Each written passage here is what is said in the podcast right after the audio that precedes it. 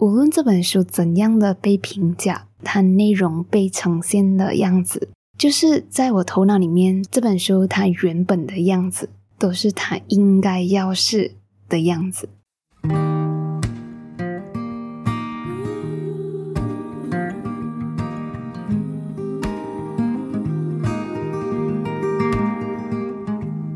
生活胶囊馆收藏了这一刻的小时光。Hello，你好，我是菜菜。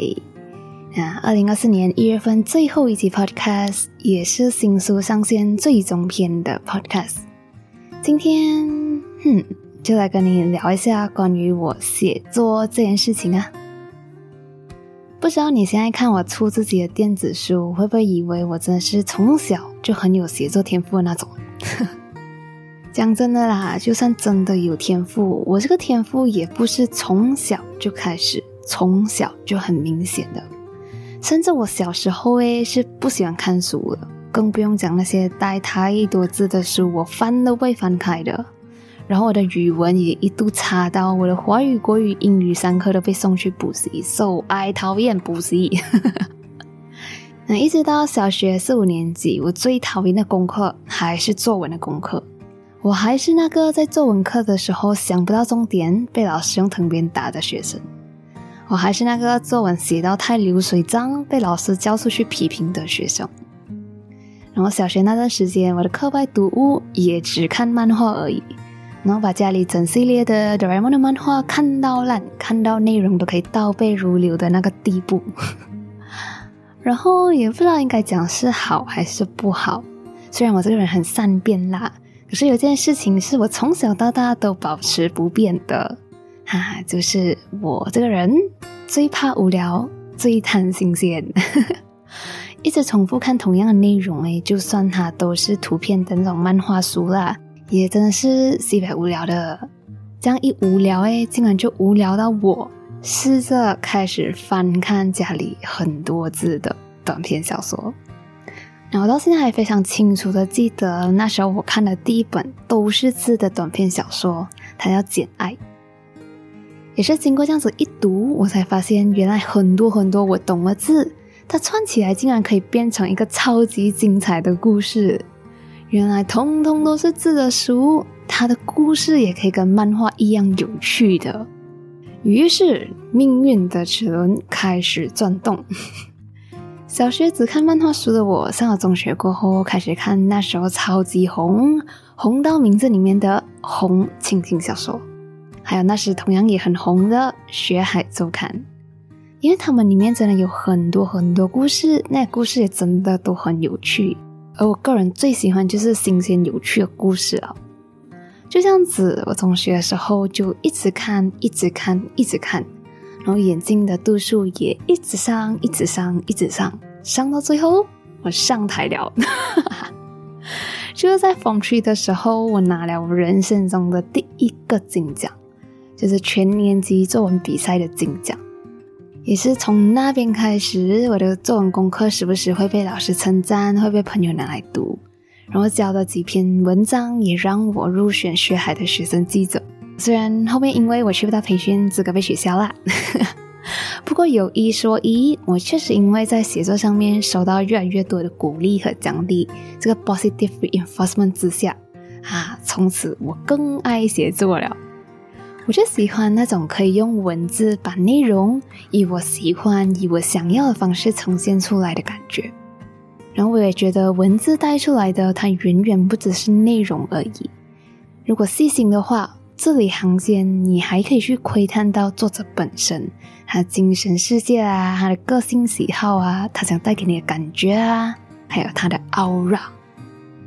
可是这个关于写作的高光哎，也只是中学后面的那个一两年而已啦。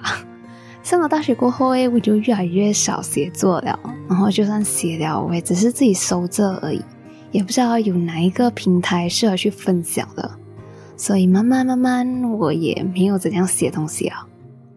如果不是因为我自己大学毕业过后这个患癌经历太过一波三折的话，如果不是因为我看到我自己的一生写的书受启发的话，如果不是因为我的 memory 太 goldfish 的话，其实我也不会决定用写书的方式把这些故事记录下来。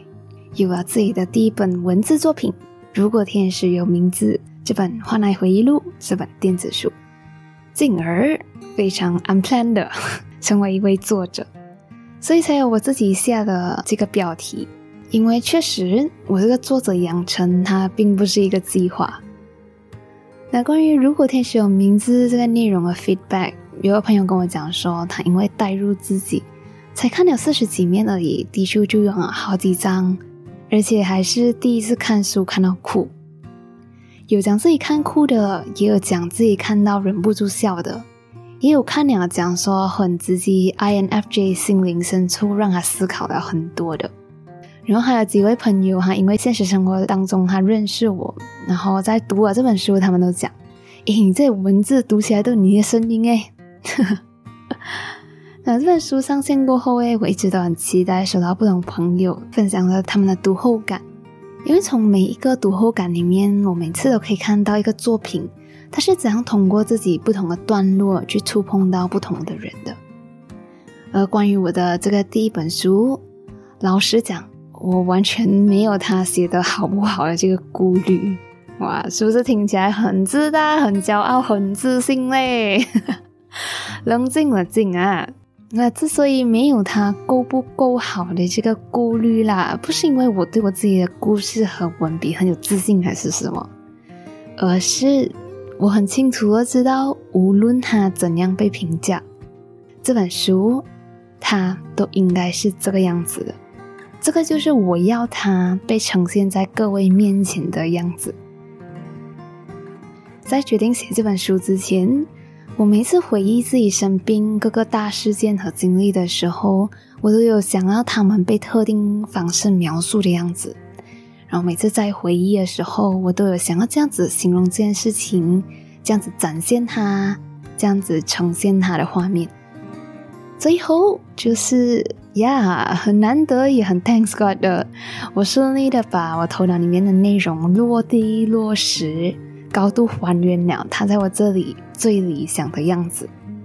虽然普遍上来看啦，它就是市面上众多书的其中一本而已，然后你也可以随便拿它来跟其他同样在写抗癌心路历程的书比较。可是无论这本书怎样的被评价。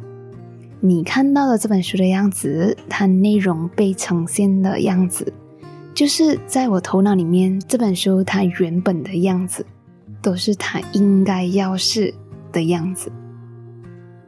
不过嘞，哼，事情讲起来也怪啦。其实，在我创作的这些年，尤其是你正在听着这个 podcast，虽然每次在创作 podcast 的每个 episode 的时候，我都是很肯定的。可是每次在那 episode 被 publish 上去过后，我都会开始慌，然后开始不确定它是不是真的好，然后我也很怕它会被别人不喜欢、被批评，也会觉得讲说，如果别人讲不好，就真的是我的东西不好，然后真的是我不够好。可是对于这本书，这真的是我第一次对我自己的作品有那么坚定、那么笃定的心情。笃定到我完全没有他写的好不好的这些顾虑，你知道吗？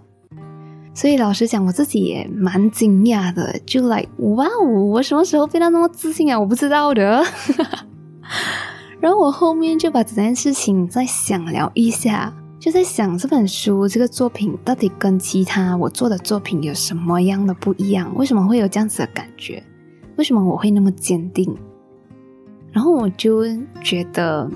可能我之所以能够无所谓外界对这本书的评价，是因为这一次是我非常清楚的知道这本书就是也已经是它应该要是的样子啊。嗯，这样子一想，是不是只要我们够清晰的知道我们想要的理想样子是怎样，并且尽全力的做到，我们就可以无所谓外界的评价。无论如何都坚定住啊嘞！生活胶囊馆收藏这一刻的小时光，我是菜菜，一个总在反思生活和自己的 INFJ 和 TLBL。有任何的感受或者是想法，欢迎你透过 comment 或者是 Apple Podcast 的 review 和菜菜交流。祝你平安喜乐，我们下回再聊。